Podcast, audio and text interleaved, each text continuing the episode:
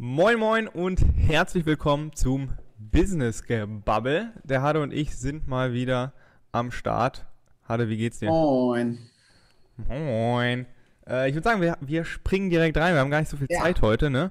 Ja. Ähm, ich habe mal was Schönes mitgebracht. Bringt das Umsatz oder kann das weg? Ha. Du weißt Bescheid.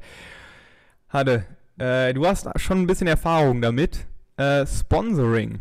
Bringt das Oh ja. Umsatz oder kann das weg? Oh ja. Erst die Meinung oder erst Anfangsgelaber? Äh, laber Jetzt drauf los.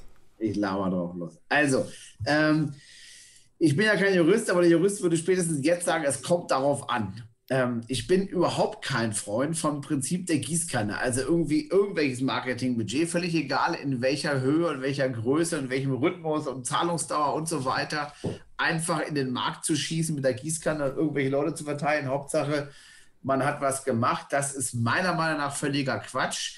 Ich Das ist so glaube dieses, aber- das ist so dieses, ähm, wir messen nur die Reichweite.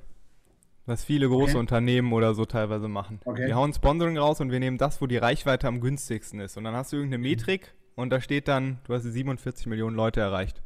Ob die Super. das dann wirklich gesehen haben, kann halt niemand sagen. Und ob dir die 47 Millionen die sind, die du haben willst, ist ja die Genau. nächste Frage. Genau. Also ich finde es total spannend, ähm, da Werbung zu machen oder da ein Sponsoring zu betreiben, wo deine Zielgruppe auch ist. Und je weiter das und je besser das einschränken kannst, desto cooler ist es. Also ich mache das im Moment, weil ich ja jetzt auch noch keinen Konzern habe. Ich meine, ich bin auf dem Weg, klar, aber der ist das nicht. Ähm, ganz regional. Ich habe zum Beispiel letztes Jahr ähm, zwei ähm, Unternehmerinnen ein bisschen geholfen, die hier eine Eisdiele bei uns in der Nähe eröffnet haben, im Nachbarort. Ähm, die haben mich gefragt, das war so eine Crowdfunding-Geschichte und da habe ich ein bisschen was dazugegeben und habe im Gegenzug äh, einen Platz, die machen so eine Eisdiele, unverpackt, Laden total cool und habe im Gegenzug direkt an der Eisdiele ähm, einen sehr prominenten Platz gehabt für, für Werbung und habe dann Poster hingehängt.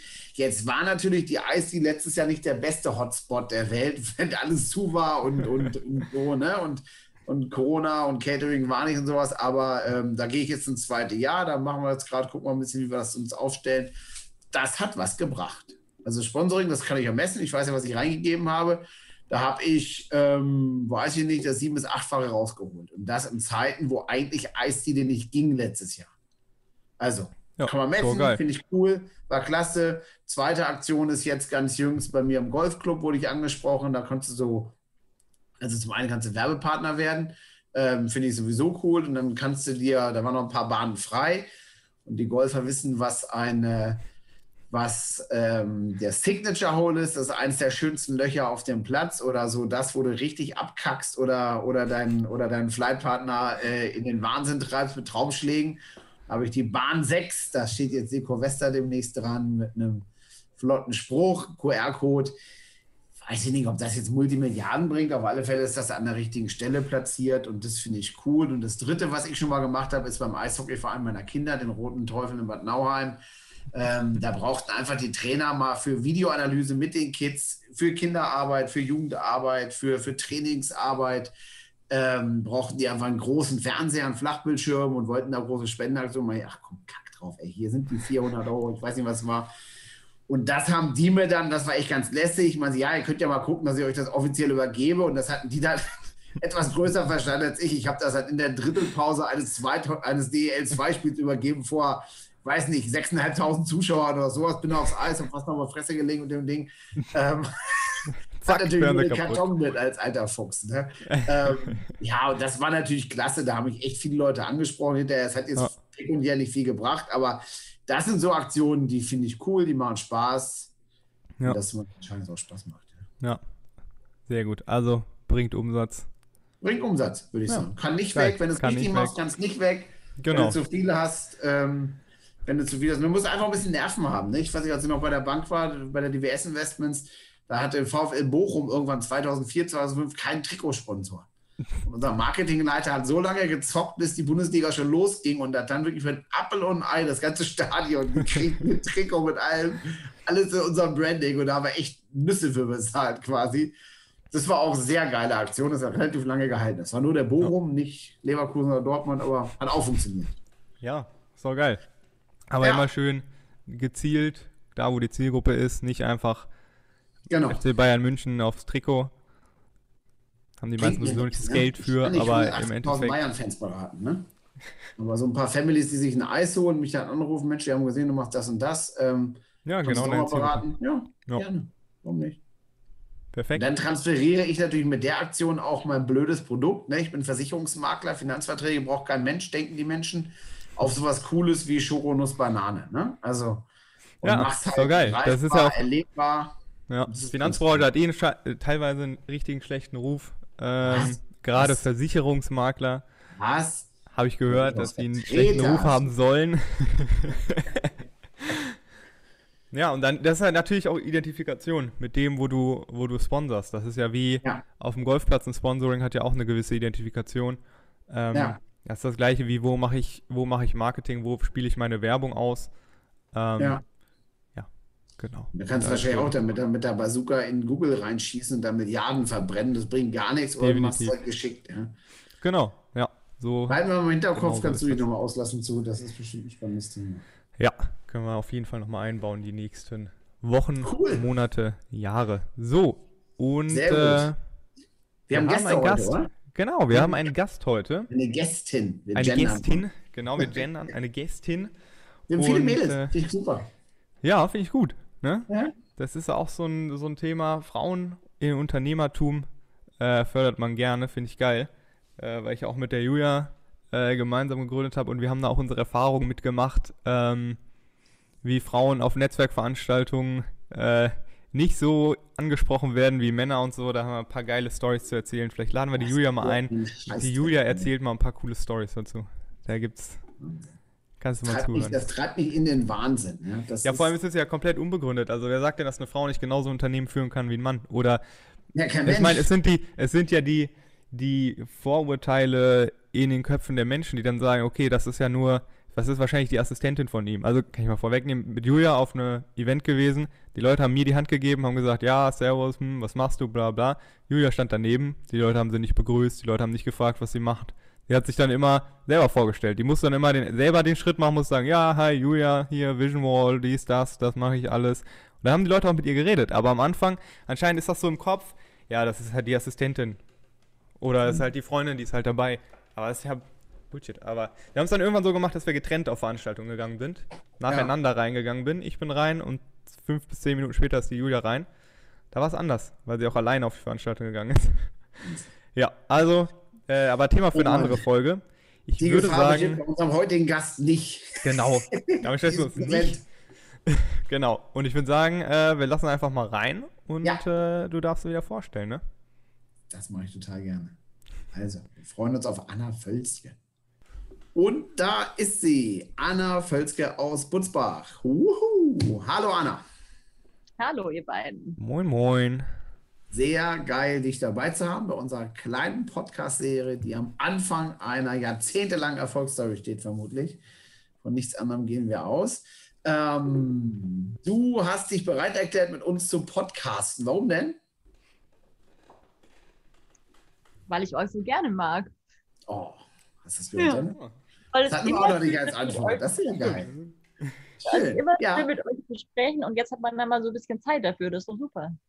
Ja, das ist total, das ist total schön. Ähm, du machst mit uns gemeinsam, nein, falsche Formulierung, wir dürfen dich unterstützen bei deinem Nachhaltigkeitsstammtisch unter anderem, weil du ähm, ganz klar geistige Führerin bist für dieses Thema Sustainability, ESG-Standards, äh, Carbon Disclosure ähm, und alles drumherum, weil du eine Modelagentur gegründet hast, die ausschließlich nachhaltigen Prinzipien folgt. Habe ich das einigermaßen richtig dargestellt?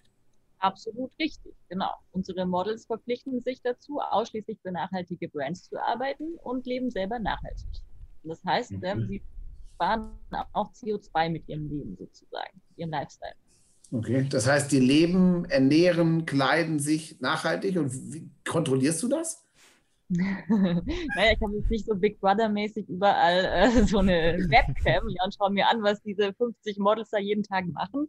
Aber ähm, sie müssen alle hierher kommen, zu mir ins Studio mhm. nach Butzbach. Ähm, das ist schon mal der erste Test, ob sie mit dem Flugzeug kommen. Ja, sind sie schon mal durch. Bis jetzt äh, kam jeder mit dem Zug oder so oder ja, Auto halt. Ähm, und dann unterhalte ich mich einfach mit denen und Ja. ähm, so viel Ehrlichkeit erwarte ich einfach von den Leuten. Und es ist ja auch klar, diejenigen, die das nur für das Geld machen, die werden nicht zu mir kommen, sondern die kann, können sich ja bei einer herkömmlichen Modelagentur bewerben, wo natürlich die Bandbreite an Jobs und ähm, potenzielle Kunden natürlich einfach viel größer ist. Weil du natürlich schon irgendwo eine Nische anbietest und, und suchst für deine Models und einfach so ein Atomstromproduzent mit angeschlossenem Braunkohletagebau eher nicht deine, nicht deine Zielgruppe ist. Richtig, ja, oder das ganze Fast-Fashion-Ding, ähm, wo halt die Näherinnen ausgebeutet werden, keine Krankenversicherung haben, ja, ein T-Shirt für, keine Ahnung, Centbetrag produziert wird und dann halt für wie viel auch immer ähm, hier verkauft wird. Darf man als nachhaltiges Model Fleisch essen? Ja, das ist die große Frage. Ja. Also die meisten leben tatsächlich vegan. Ähm, Vegan, hilf mir ganz kurz, vegan ist ohne alles. Also auch keine Milch und so, ne? genau, Ohne keine alles. tierischen Produkte. Auch keine tierischen Produkte. Genau. Auch nicht in der Kleidung. Ja, genau, da geht es dann schon weiter. Also so ein Hardcore-Veganer darf natürlich auch kein Leder tragen, keine Lederschuhe. Jetzt, ich meine, bei Pelz sind ja schon lange weg und so, aber ähm, Ne? Wolle ist auch die Frage ja am Ende. Da Krass. von nachhaltigen Biomarken, wo dann die Schafe quasi gestreichelt werden, ja, und so. Und quasi so freiwillig ihr Haar lassen. Ja, wegwerfen. Problem. Ja, ja, sagen, das ja, auf und sagen, so, hier ist mein Fell, bitte. ja, der Sommer, hier nehmt es einfach mit. Nee, aber heißt es das? Darf man noch keine Schaffolge nehmen, wenn man jetzt wirklich das in der engsten Auslegung? Ja, schwierig, ne? Dann kann man auch sagen, ja gut, Baumwolle, was ist damit? Der wollte Ja, die Pflanze ihre. Wolle hergeben. Ja, also man muss natürlich, jedes von diesen Models steht für irgendeinen Bereich, wo das sehr gut klappt im Thema Nachhaltigkeit und jeder natürlich, also bekommt auch die Frage gestellt, wo fällt es dir schwer, nachhaltig zu leben? Und das ist ja auch total legitim. Also wir sind ja alle auf einem Weg und allein schon diese Entschlossenheit zu sagen, naja, ich möchte aber auch mit meinem Job nur solche Brands unterstützen, dass wenn die erfolgreich werden, dass es der Welt ein Stück weit besser geht und nicht schlechter, ist ja auch schon ein ganz großer Schritt zum Thema Nachhaltigkeit. Und der Rest kommt automatisch. Ist das schon zum Geld verdienen? Also für dich als Unternehmerin, ich meine, du musst ja auch eine Family ernähren, hast deine Ausgaben, hast, deine, hast deinen Kostenblock. Ist das philanthropisch 100 Prozent oder ist das schon zum Geld verdienen? Also es geht so langsam los. Ich bin ja auch Fotografin und diese Mischung wird eigentlich dann ganz gerne genommen. Ja, also wir suchen eigentlich Models und dann sagt der Kunde auch, sie haben noch gar keinen Fotografen und noch kein Konzept ähm, und dann geht es quasi ineinander über. Also ja, von der Fotografie in Kombination mit den Models kann ich schon leben. Ähm, ja, Reichtum ist jetzt noch in weiter Ferne. Das heißt, du brauchst nur so zwei, drei richtig dicke Tickets. Ein Mäuschen hat mir geflüstert, du hättest einen großen Kunden gewonnen. Ist das so? Einen sehr großen Kunden. Ich habe einen sehr großen Kunden gewonnen. Ja. Mit einem großen Magazin, der in meinst schnellen Verkehrsmitteln aussieht. Ja, richtig. Darf man darüber reden? Wann wird der Podcast veröffentlicht? Ähm, Nachher. demnächst. Demnächst. Genau, ja, also ist das schon Ende Mai in der Juni-Ausgabe äh, des DB Mobilhefts, also von der Bahn. Diejenigen, die Zug fahren, die kennen das. Das liegt da irgendwie auf jeden Fall in den ICEs rum, aber auch in der Lounge und in den Regionalzügen überall. Ähm, genau, werden wir die Cover-Story sein. Und die haben dafür zwei Models gebucht, haben dafür ein ganz tolles Shooting in der Nähe in Hamburg ähm, umgesetzt und die Models dann eben nicht nur als Models, also als Kleiderständer gebucht, sondern eben wirklich als Lavinia und Timo, das darf man ja sagen. Da wird dann noch ein Steckbrief von den beiden gedruckt. Ähm, mich haben sie lange interviewt und das ist einfach so, Mega. ja, also ein toller Beitrag auf jeden Fall, hoffe ich. Das ist schon krass, oder? Ich meine, wie oft wird das Ding gedruckt? Hunderttausende von Male, oder? 500.000 Mal, ja, und die Reichweite liegt so bei anderthalb Millionen. Und hoffentlich auf Ökopapier. Das hoffe ich auch. Mann! genau. Nein, das ist cool. Herzlichen Glückwunsch. Ich habe mich total gefreut, dass du es erzählt hast. Und das hat es ja neulich schon mal angedeutet vor ein paar Wochen, dass das ganz gut aussieht. Und das ist cool. Ne? Also, Ja, vielen Dank. Ich glaube, den Krieg gewinnt man nicht bis übermorgen, sondern das ist ein richtig, richtig langes Ding, bis man sich da durchgesetzt hat und alle an das Projekt glauben, oder? Ja, und die Nische wird ja auch immer größer. Ja. Ja. Und das Konzept, also ich- aus meiner Sicht, jetzt aus Marketing-Sicht, ist das Konzept halt geil, weil was bringt es dir als nachhaltige Marke, wenn du ein Model hast, was gleichzeitig auch bei Kick in einem Magazin ist? Es geht ja auch um die Identifikation. Haben wir eben gerade beim Thema Sponsoring drüber geredet. Man identifiziert sich ja mit den Marken, mit denen man zusammenarbeitet, beziehungsweise die Marke identif oder die Identif Identifikation von der Marke und der Person, die dafür wirbt. Das Absolut. ist ja eins. Also das ist ja wie wenn jemand einen prominenten Schauspieler äh, bucht, jetzt einen George Clooney oder was weiß ich wen. Das ist ja, ja, verschmilzt ja, ja mehr oder weniger. Und da ist sie wieder die völlige Subjektivität unseres kleinen Podcasts. Kick ist doof. Ja, ähm, wir wollen keinen Kick. Wir wollen, was wollen wir, Anna? Sag mal eine coole Mode in der Marke. Darfst du das? Nein. Also ich habe jetzt mal kurz zum Thema Kick, ja, das war immer auch mein Negativbeispiel jahrelang. Das hat mir aber eine ähm, Kollegin sozusagen gesagt, die hätten jetzt irgendwie 30 Leute eingestellt, ähm, die nur für das Thema Nachhaltigkeit zuständig sind und die Lieferketten verbessern wollen. Oh, also Kick, wenn ihr uns hört, ihr habt eine einzige Chance. Ihr müsst Anna Völzke holen mit ihrer Modelagentur. Wie heißt die Modelagentur? Sag nochmal schnell. Fair Model heißt Fair Model, ganz einfach. Also Kick, Kick-Inhaber, Kick-Geschäftsführung, Kick-Personal, Kick-Marketing. Ihr müsst Anna Völzke anrufen. Dann kriegen wir die Kurve und wir werden euch hierher einladen und sagen, wir haben dafür gesorgt, dass Kick ausschließlich sustainable arbeitet. kriegen wir hin, Dennis, oder? Kriegen wir hin. Ja, aber was Dennis sagt, ist genau das Problem, ja. Also die Werbung ist ja so ein bisschen in der Krise, kann man sagen, ja. Also die Glaubwürdigkeit in der Werbung hinkt ja extrem und die Leute wollen sich nicht einfach von irgendwelchen Menschen irgendwas verkaufen lassen. Die wollen ja selbstbestimmt sein, also selbst sehe ich mich selber auch so, ja, ich will mir da nicht irgendwas anquatschen lassen mit einer guten Werbestrategie. Und diese Glaubwürdigkeit ist halt einfach gegeben. Und die nachhaltigen Brands haben ja einfach die Wahl zwischen, ich mache irgendwie so ein ganz normales Shooting mit irgendjemandem, der halt gut aussieht, oder ich mache mir wirklich Gedanken, suche halt ein faires Model, lass die Website Bio hosten, mache eine klimaneutrale Fotoproduktion und verbessere dadurch meinen CO2-Fußabdruck. Schon jetzt eine Story, eine Riesenstory, die einfach bis jetzt ganz oft so im Marketing halt nicht sich widerspiegelt. Hm. Ja, stimme ich komplett zu. Sehe ich genau. Ja, die meisten haben einfach noch nicht, noch nicht, darüber nachgedacht. Also das ist auch nicht irgendwie so, dass es ein aktives ähm, nicht wollen ist, sondern einfach einen gar nicht auf dem Schirm haben, ja, diese Option nicht. Ja, aber lasst da jetzt ein paar Marketingverantwortliche und ein paar Geschäftsführer in diesem Zug drin sitzen, die blättern dann da im Magazin oder in dem Bahnmagazin, lesen das und fangen an, weil sie lange unterwegs sind, zwei, drei Stunden von Hamburg nach Frankfurt fahren und fangen an, sagen, ja, wie, was, wie machen wir das eigentlich? Und mhm. ähm, ich hoffe, deine Kontaktdaten sind abgedruckt in dem Magazin. Ja, das ich auch. also ich fand es einfach schon total cool von dieser, es war ja, ist ja eine Content-Agentur, die dieses Bahnmagazin befüllt. Und die hatten das ja schon total begriffen. Ja, die meinten dann, ja klar, wir wollen da was über ähm, Nachhaltigkeit machen. Das können wir doch nur mit euch zusammenbringen. Ja, also es geht gar nicht anders, jetzt bei irgendeiner Agentur anzurufen. Und das fand ich einfach mal so richtig cool. Und es wird auch immer mehr, dass dann die Kunden auch von sich aus ihren ähm, Marketingleuten sagen, ähm, ja, nehmt die aber mit ins Casting. Wir wollen auf jeden Fall, dass die Agentur mit einbezogen wird. Und das ist ja schon jetzt, auch wenn das große Geld dann noch auf sich warten lässt, ist es trotzdem bestätigend, dass einfach wieder diese Idee gut finden. Ja. ja. Cool. Also, wir fördern das weiter und äh, sagen nochmal Anna Felske Fair Model. Agentur und Fotografe. Danke für euren mega Support, auch mit dem Stammtisch. Ich bekomme da immer nur positive Rückmeldungen von den Teilnehmern und sagen, wann ist der nächste und kann ich jemanden mitbringen? Ja. ja, geil. Und am Anfang sind wir 20 und so ist das. Jede Idee beginnt mit irgendeinem Verrückten oder irgendeinem Nervverrückten und irgendwann, ja, machst du halt eine Weltreligion raus, ja. Dann, dann genau. folgt an jedem Ding. Das ist schon cool, wenn man da von vorne ja. kommt. Und jeder, der jetzt gerade den Podcast hört, oder sieht auf YouTube. Äh, wir packen mal die Infos zum Nachhaltigkeitsstammtisch auch in die Beschreibung rein.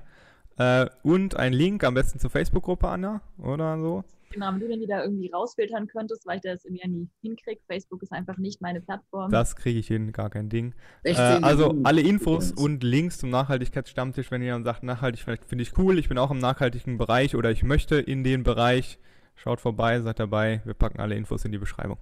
Genau, ganz so. gut mal im Monat, also auch nicht zu häufig, kann man sich äh, ganz gut einrichten an einem Mittwochabend.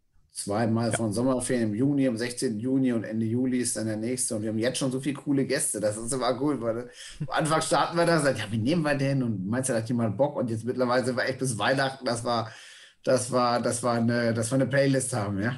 Genau. Cool. So. Das war die ultimative Lobhudelei äh, für die großartige Anna Völzke. Und jetzt fragen wir dich die Löcher in den Bauch, Anna. Das war nur das Warm-up. Das war das Vorgefühl. Jetzt kommen die fiesen Fragen. jetzt geht's erst richtig los hier.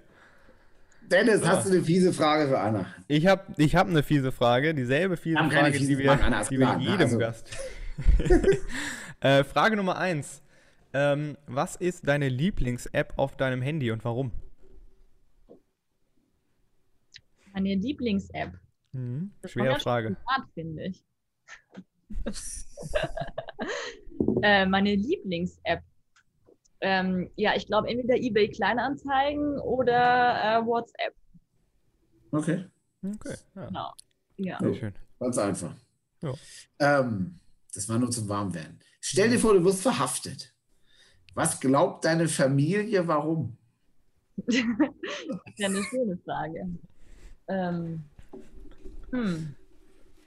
Was würde man mir jetzt am ehesten zutrauen? Ja, bestimmt, weil ich mich irgendwo halt angelegt habe mit äh, irgendjemandem, einer Autorität, schätze ich mal. Hätte ich eins zu eins unterschrieben. Ich hätte sogar gesagt, nicht nur angelegt, sondern angekettet irgendwann. Irgend so ein Baum oder eine Bahnschwelle oder. Ja, kann sein. Hast du dich schon mal angekettet irgendwo? Nee, habe ich nicht, aber wir haben zum Beispiel den Dannenröder Force, dieses Projekt unterstützt mit, Okay. äh, also mit ähm, ja, Hardware sozusagen, mit Klamotten für den Winter. Okay. Ja. Also du bist schon auch draußen und hilfst dann ganz konkret Mhm. für deine Ideen, für deine Projekte weiter. Das ist ja auch ein Stück weit Überzeugung, ne? Und wenn man rumlabert, ob man echt sagt, komm hier, das sind mal drei Schlafsäcke. Ob man das jetzt geil findet oder nicht, ist ja was völlig, ist ja völlig wurscht, ja. Aber du ziehst es dann auch durch, ja. Es hat ja im Endeffekt ja leider nicht so viel gebracht, ne? also es wurde ja irgendwie trotzdem dann abgeschlossen. Ich weiß nicht, es ist zumindest in der Aufmerksamkeit gewesen, ne? Also, Das stimmt. ne? Wie Ja. gesagt, also, ob das jetzt verkehrstechnisch sinnvoll, nicht sinnvoll, ökologisch wertvoll, ob man die vier Bäume beretten muss, ob man sich damit Stein mitschmeißen muss, ähm, kann jeder seine Meinung haben, aber ähm, solange das so mal grundsätzlich demokratischen Diskussionsformen folgt ja, und nicht Mord und Totschlag bedeutet. es hat auch ähm, jeder so ein bisschen seinen Wirkungskreis. Ich hatte dann in dieser Zeit so ein paar Politiker-Shootings, da habe ich es immer wieder mal so einfließen lassen und haben wir darüber diskutiert und so. Aha. Und die meisten waren dann eigentlich schon ähm, immer dagegen. Also, also für dieses Projekt, dass es halt erhalten wird, ja. Hm. Also, dass das Projekt durchgezogen wird, so. Oder dass der Wald erhalten wird. Dass der Wald erhalten wird. Okay. Ist auch spannend, ne? Genau. Ist immer ganz spannend, mit den Politikern da ähm, in so einem ganz anderen Setting mal zu sprechen, wo sie auch so ein bisschen aus dem Nähkästchen plaudern können und es ja, Ja. privater ist sozusagen. Hm. Waren da Überraschungen dabei? Überraschungen ja innerhalb von einer Partei sind manchmal dann wirklich so komplett widersprüchliche Meinungen eigentlich. Aber ich frage, naja, gut, ähm, wie das man nach außen kommuniziert. Oder wer setzt sich durch, ja? Ja. Die nächste So, Frage wird dich die vielleicht nächste ein bisschen Frage. erregen oder ärgern. Die nächste Frage finde ich, die finde ich sehr, sehr spannend. Gerade bei Äh, dir. Was ist deine größte Umweltsünde? ich weiß nicht, ob ich die sagen möchte. Sag die zweitgrößte. Ähm, ja, es ist jetzt schwierig, ich muss ja mal politisch drüber nachdenken, was ich sagen darf. ähm, ja, also mein Freund ist ja ähm, Privatpilot sozusagen, ja. Ja, okay. Ganz selten fliege ich da mal mit. Das ist, glaube ich, dann schon eine Umweltsünde. Wenn es notwendig ist, Genau, natürlich, nur das notwendig. kann man sich schön reden, oder? Also, ich will immer gucken, wie mein Garten von oben aussieht. Da muss es unbedingt. Ich habe ja quasi sowas gut, weil ja mein Arbeitsweg, ja, ist ja nur sozusagen vom Schlafzimmer bis ins Studio, also nicht wirklich weit. Das heißt, ich Ja. spare ja jede Menge ein, indem ich schon mal nicht jeden Tag auf der Autobahn bin. Du weißt, das kompensiert sich dann. Er, er ein bisschen mehr und du ein bisschen. naja, ja, also wir fahren ja beide nicht Auto sozusagen zur Arbeit, also seltenst, nur zur Ja. Halt mal und dadurch haben wir schon mal das gut, denke ich. Spannend. Ja. Okay. Wo fliegt der hin? Also habt ihr eine eigene Maschine? Ja, der hat eine eigene Maschine und dann, ähm, genau, kann man damit halt irgendwelche Flugplätze sozusagen ansteuern. Also Cool. bevor ich äh, ein Kind hatte, bevor wir also Kinder im Kindermodus waren, sind wir dann mal nach Frankreich geflogen zum Beispiel. An die, Das müssen wir noch vertiefen. Ich suche eine Möglichkeit, nach Wangerooge zu fliegen. ja, ich habe ja deine Einladung gesehen vorher, da muss ich auch nochmal drüber nachdenken, wie man da jetzt hinkommt. Da kommt man auch öffentlich hin mit dem Tidebus und sowas. Dauert eine halbe Stunde länger, aber geht auch alles. Aber Flugplatz gibt es, ja? Flugplatz gibt es. Siehst du? Ja. Gut. Cool. So, die nächste Frage kommt ganz aus der Finanzecke. Du hast 100.000 Euro und musst die in 30 Minuten ausgeben. Was kaufst du? Ähm, ich glaube Aktien. Langweilig.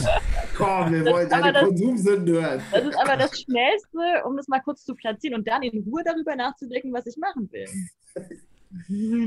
Smart. ja. Gut, das hast du jetzt gemacht. Jetzt kriegst du nochmal zwei Tage Zeit und jetzt musst du, weil ähm, es droht, die weltweite Finanzblase zu platzen und du weißt das und du weißt, jetzt musst du die verkonsumieren.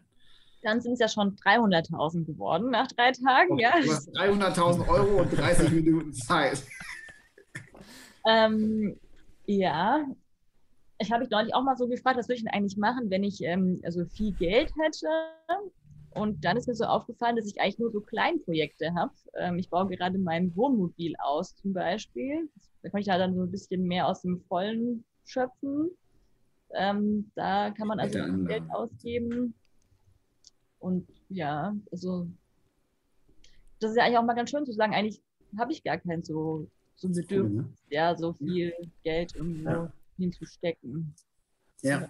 Ja, An der Stelle sei einfach mal erwähnt, dass du auch sehr viel spendest von, deinen, von deiner Arbeit und Projekte unterstützt und sowas. Also Boah, passt hier das vielleicht ganz gut hin. Ja? wäre dann eh das nächste. Ähm, die 100.000 will ich dann ja erstmal äh, die ersten 10.000 nehmen. Also wir spenden immer 10% von den Fotoeinnahmen für verschiedene Organisationen. Das würde ich auf jeden Fall machen, ja. Also Krass. Ja, ist cool. Ja. genau. Sehr gut. Das sozusagen Dennis. Jahrzehnte, ja. Und ähm, ich habe es immer so erlebt, dass wenn ich das dann weggegeben habe, dass es quasi entweder genau die gleiche Summe oder irgendwie in irgendeiner Form immer wieder zurückkam. Also ich kann nicht sagen, dass ich jetzt deswegen irgendwie weniger Geld habe als davor, bevor ich das gemacht habe, sondern das ist Es gibt so ein Business-Netzwerk, da haben wir, glaube ich, alle schon mal von gehört. Die, nennen- die machen das professionell. Die sagen, wer gibt, gewinnt. ja genau richtig. Kommt zu dir zurück. Ja. Haben wir noch Fragen, Dennis? Ja, klar haben wir noch Fragen. Ähm, die Frage Nummer 5. Welches Buch hat dich in deinem Leben am meisten beeinflusst? Ähm, ja, okay, also schwierig, weil die Frage nach dem Lieblingsbuch wäre jetzt einfacher gewesen, während am meisten beeinflusst, ja. Ja, hier gibt es keine einfachen Fragen. Ich merke es schon. ja auch nicht vorbereiten. Das ist ja alles hier so äh, live und äh, ich durfte die Fragen auch nicht sehen, was ich sonst immer bei Interviews ist, ist ja normal, ja, aber das soll ja hier so cool sein.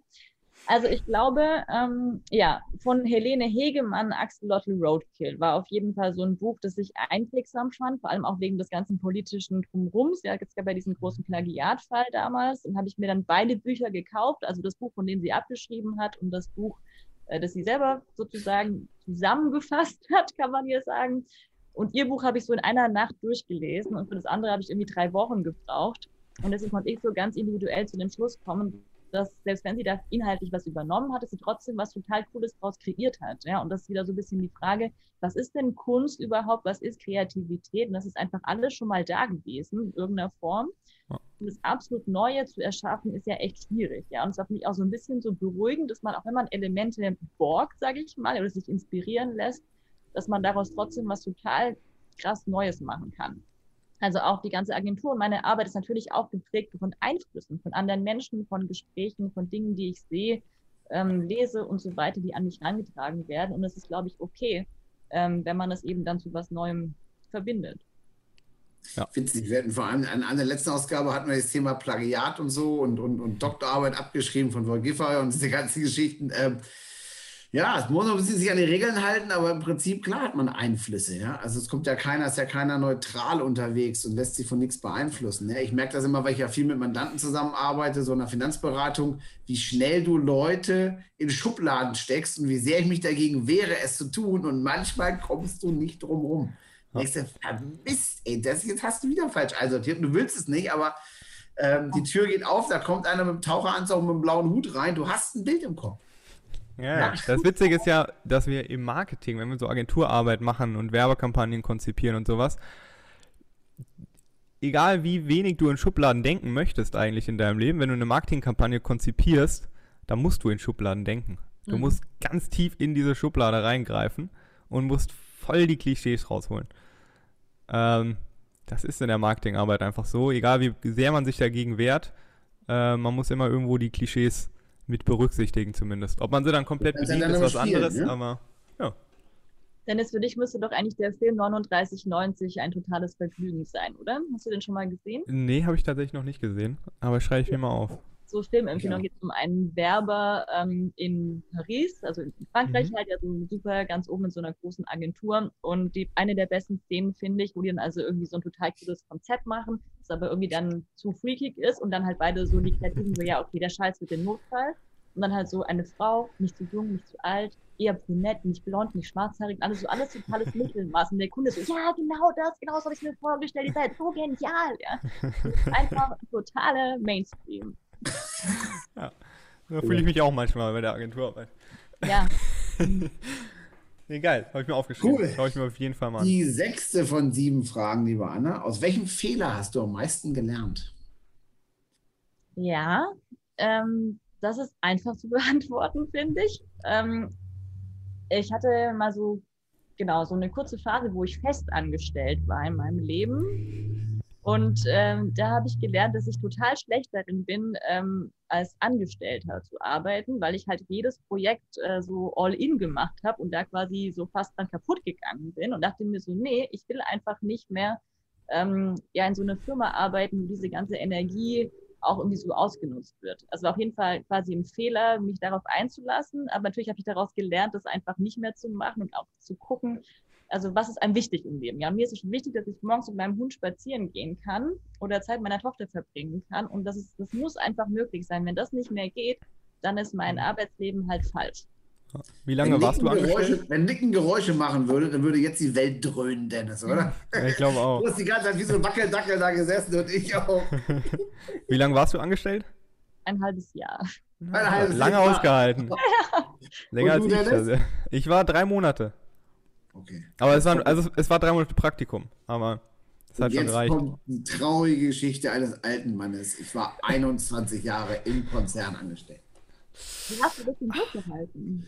Aber es ist wie so ein Elefant im, im indischen Urwald, der 35 Jahre an der Kette ist und dann machst du ihn los. Er braucht einen Moment und dann marschiert er einmal um die Welt. Ja, Das ist seine Freiheit damit nicht. Der aber wie hast du das ausgehalten so lange? Also, Wahnsinn, ne? ja. Echt Wahnsinn. Ja, vertiefen wir mal. Es war nicht immer schön.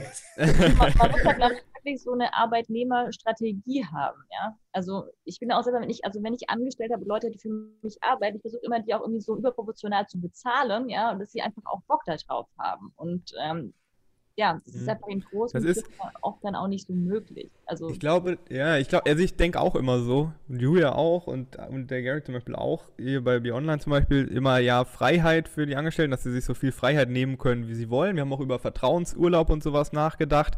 Aber da merkt man, wie krass unterschiedlich die Leute sind, weil zum Beispiel die Ella, die, die haben wir gesagt, ja, wir könnten ja Vertrauensurlaub gemacht, die gesagt, nee, bloß nicht. Sie will ihre festen Arbeitszeiten, sie will ihren Urlaub einreichen und genehmigt bekommen. Da merkt man mal, wie unterschiedlich die Ordnung, Leute. Genau. Und du brauchst diese Leute halt auch. Du brauchst diese Leute. Ohne die Ella zum Beispiel wären wir bei B-Online komplett aufgeschmissen, weil sie die einzige hier ist, die ein bisschen Ordnung in den Laden bringt. Das Wobei das ist, ja auch bei, also ich kenne auch größere Firmen, die Vertrauensarbeitszeiten machen und das hat auch schon einen Grund, warum das so gemacht wird, weil halt klar ist, dass einfach viel mehr gearbeitet wird, als gearbeitet werden müsste. ja, haben Es wir kommt tatsächlich dann auch die Industrie an, ne? Also im Büro kannst du Vertrauen arbeiten. Wenn du irgendwo in der Automobilproduktion bist, da kannst du nicht sagen, ich komme morgen früh mal eine halbe Stunde später und da stapeln sich schon die Autos am Band. Ne? Also das ja. haut einfach nicht hin. Ja, aber ich tatsächlich eine sehr interessante Diskussion letzte Woche ge drüber gehabt. Ähm, welche Arbeitszeit, also wie viele Stunden die Woche ist eigentlich die optimale Arbeitszeit? Weil es ja auch jetzt Unternehmen schon gibt, einige, die 30-Stunden-Woche einführen und ich und. Julia sind da der gleichen Meinung. Wir haben gesagt, 30-Stunden-Woche ist eigentlich richtig gut, weil wenn du dir anschaust, wie viel Zeit der durchschnittliche Arbeitnehmer von seiner Arbeitszeit einfach nur da sitzt, Kaffee trinkt und in der Küche mit irgendjemandem quatscht. Wenn er nur 30 Stunden war, da wäre, hätte er mehr Freizeit, wäre vielleicht glücklicher und wird effizienter arbeiten. Ähm, und wir haben gesagt, das ist, also ich glaube, für die meisten Menschen wäre eine 30-Stunden-Arbeitswoche besser als eine 40-Stunden-Woche. Natürlich 30 gibt es Leute, die sind links und rechts. Der eine will 10 Stunden, der andere will 50 Stunden. Aber so, das ist ja hier wieder äh, die no Normalverteilung. Für den Großteil der Menschen ist, glaube ich, so eine 30-Stunden-Woche tatsächlich ziemlich gut. 30 Stunden Woche finde ich super, mache ich ab Mittwoch nochmal. Ja, meine, als ja Selbstständiger ist das wieder ein anderes Thema. Ja, wobei Wir- ich finde, als sechs Stunden effektiv arbeiten, ja, also wenn es was Anspruchsvolles ist oder was Kreatives, Ja, Mhm. nicht, ja. Was sind dann die Das restlichen stimmt. zwei, drei Stunden? Ja. Und es passt ja auch so ein bisschen zu dem Thema künstliche Intelligenz. Ja, also ganz viele Jobs, auf die eh keiner Bock hat, sage ich mal, ähm, werden auch irgendwann halt sowieso nicht mehr von Menschen durchgeführt. Das heißt, es ist eigentlich auch mehr Zeit da. Und deswegen macht es total Sinn. Man muss einfach nur gucken, wie man dann die Güter halt umverteilt. Und dann halt auch für die schlauen Sachen. Ne? Es ist ja nicht einzusehen, dass die 58-jährige Intensivpflegerin mit 62 Kilo Körpergewicht so eine Tonne wie mich dann irgendwie umdrehen muss, 28 Mal am Tag, weil ich eine neue Windel brauche oder sonst was.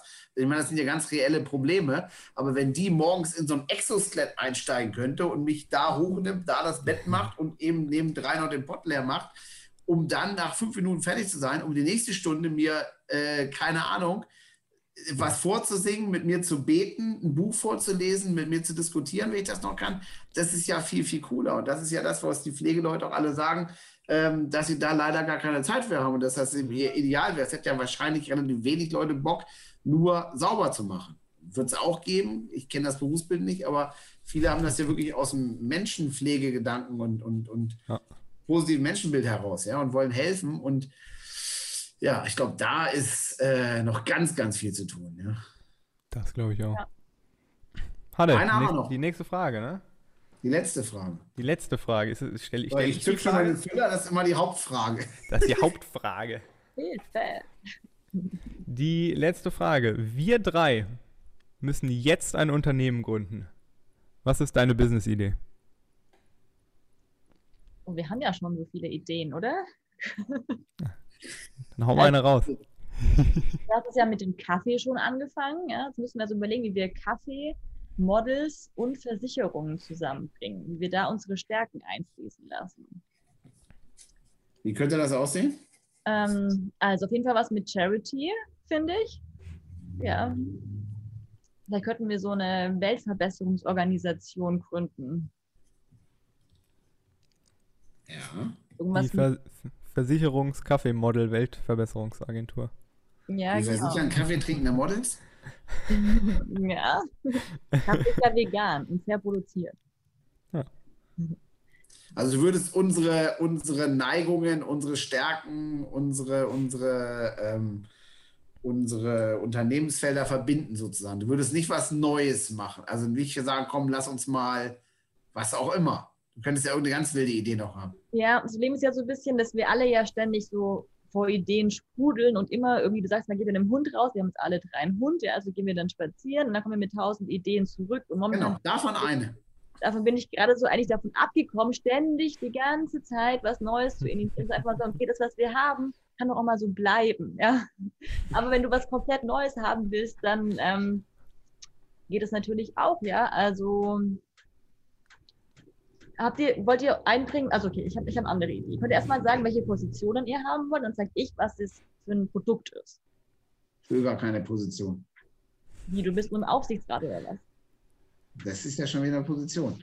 Ähm, Du willst aber schon Teilhabe geht erstmal nur um die Idee. Was, da- was ist deine Idee? Wie wir das denn verteilen? Wer ist CFO und CEO? Also du bist natürlich CEO, ist klar, aber ähm, ähm, das ist ja, also was, was machen wir ein Produkt, machen wir eine Dienstleistung, was zum Fahren, was zum Draufsitzen, was zum Trinken, Essen, Pflanzen, Medikament, Medikament.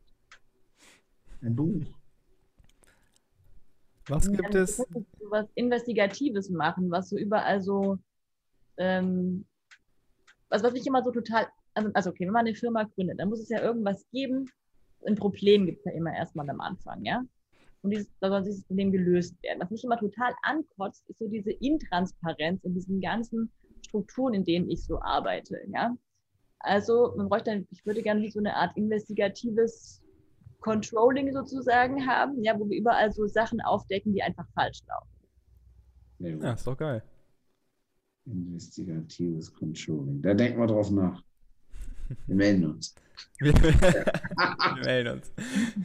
Don't Ich call habe noch, ich hab noch eine extra Frage, die daran anschließt. äh, für dich. Und zwar, welches Produkt, ich weiß nicht, ob es eins gibt, aber welches Produkt, wo du sagst, äh, welches Produkt gibt es, wo du sagst, warum gibt es das noch nicht in nachhaltig? Gibt es irgendein Produkt, was du gesehen hast oder was du nutzt, wo du sagst, warum gibt es das eigentlich noch nicht in nachhaltig? Ja, äh, kann man mal drüber nachdenken, wobei ich glaube, das ist, also ganz viele Produkte, wo ich dachte, gibt es die überhaupt schon? Die gibt es dann schon in nachhaltig. Es gibt Mhm. ja sogar auch nachhaltige Toiletten, ja, oder so Waschbecken, Toilettensysteme, wo das Abwasser aufgefangen wird und die Toilette damit gespült wird. Es gibt sogar nachhaltige Rasierer, was ich total nicht nachhaltig finde, die immer irgendwie die Klingen da wegzuschmeißen. Auch das gibt es schon nachhaltig. Also ist so die Frage, ob es überhaupt irgendwas gibt. Es gibt Betten, Mhm. es gibt Matratzen, also alles, was ich so nutze. Es gibt Autos sozusagen, gibt es schon Mhm. in nachhaltig. Ähm, deswegen ist es, also oft ist so dieser Gedanke, wenn es es nicht in nachhaltig gibt, ist es einfach nur so ein Leck an Recherchen sozusagen. Mhm. Oder ein, äh, ein Mangel an Marketing für Ja. diejenigen, die das Produkt haben. Genau. Das Wenig. Stress vielleicht, ne? In der Finan die Finanzindustrie hatte ganz klar zu wenig Stress. Also ich war 2006, 2005, 2006 war ich Vorstandsassistent in in einer großen deutschen Bank, die auch mal so war und auch mal so heißt. Ähm, und da gab es dieses Carbon Disclosure Projekt, das kam aus New York von irgendwelchen Vereinten Nationen. Und da bin ich dann mit unserem Laden rumgelaufen, zu Fondsmanagern gelaufen, zu Geldanlagespezialisten rumgelaufen. Da ich, hier, das müssen wir jetzt machen. Die haben sich alle totgelacht. Die haben sich totgelacht. Weil, Was ist das wieder für eine weltspinnerte Idee, dass wir jetzt Carbon Disclosure durch unsere Investment die Welt verbessern? Bin ich verarscht worden vom Feinsten, vom Feinsten für. Ähm, wir haben das dann irgendwie unterschrieben, irgendwie zurückgeschickt. Keine Ahnung, was daraus geworden ist, wie immer in so einer Stabsfunktion, in so einem Konzern.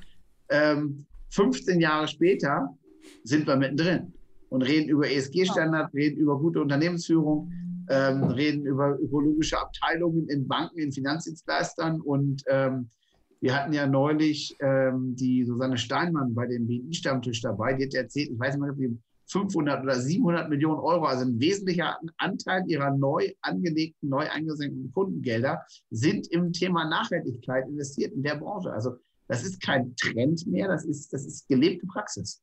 Mhm. Ja. Total Ja. spannend. Es gibt ja quasi wirklich, also ich le- lege mal so, eigentlich gibt es alles auch irgendwie in nachhaltig. Ja, nachhaltige Telefone, ich, also nachhaltige Tablets gibt es, ja. Ähm, was ich eher so schwierig finde, ist vielleicht sowas wie, also genau, nachhaltige Banken gibt es ja auch, Tomorrow Bank, DLS und so weiter und die ganzen Fonds natürlich, ja. Ist eher sowas wie halt alles, was so einen gewissen Designanspruch hat. Also wenn man jetzt so an Möbel oder sowas denkt oder an Lampen und so, keine Ahnung, egal was, was sobald es halt irgendwie so richtig schick wird, ist es halt oft nicht mehr nachhaltig. Hm. Mhm. Ja, schicke, alles klar. Cool. Ja, Ich euch doch. Produkt ein, das ihr gerne in nachhaltig hättet. Nochmal, das habe ich akustisch nicht. Fällt euch denn ein Produkt ein, das ihr gerne in nachhaltig hättet?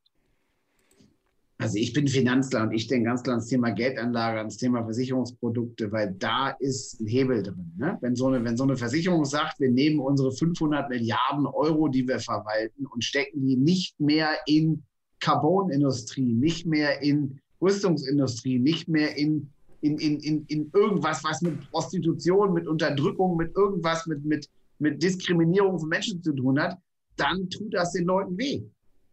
Ne, der Vollpfosten da in Minz, der meint, er muss ein Flugzeug entführen, ähm, Hm. um da einen rauszuprügeln.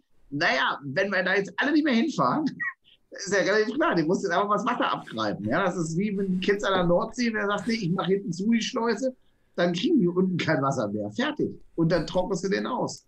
Das muss gehen, das muss halt wollen. Ne? Das tut dann allen weh, weil du Beziehungen hast zu dem, Geschäftsbeziehungen und so weiter. Aber ähm, also ich glaube, da hast du halt einen Riesenhebel. Ne? Mhm. Und da sind ich- halt auch viele Nachwuchsbankerinnen und Banker zum Glück dann gut aufgestellt, die nicht mehr nur ihre Karriere und neue flache Autos sehen, sondern sagen, nee, komm, lass doch mal versuchen, mit der Kohle ernsthaft was zu bewegen.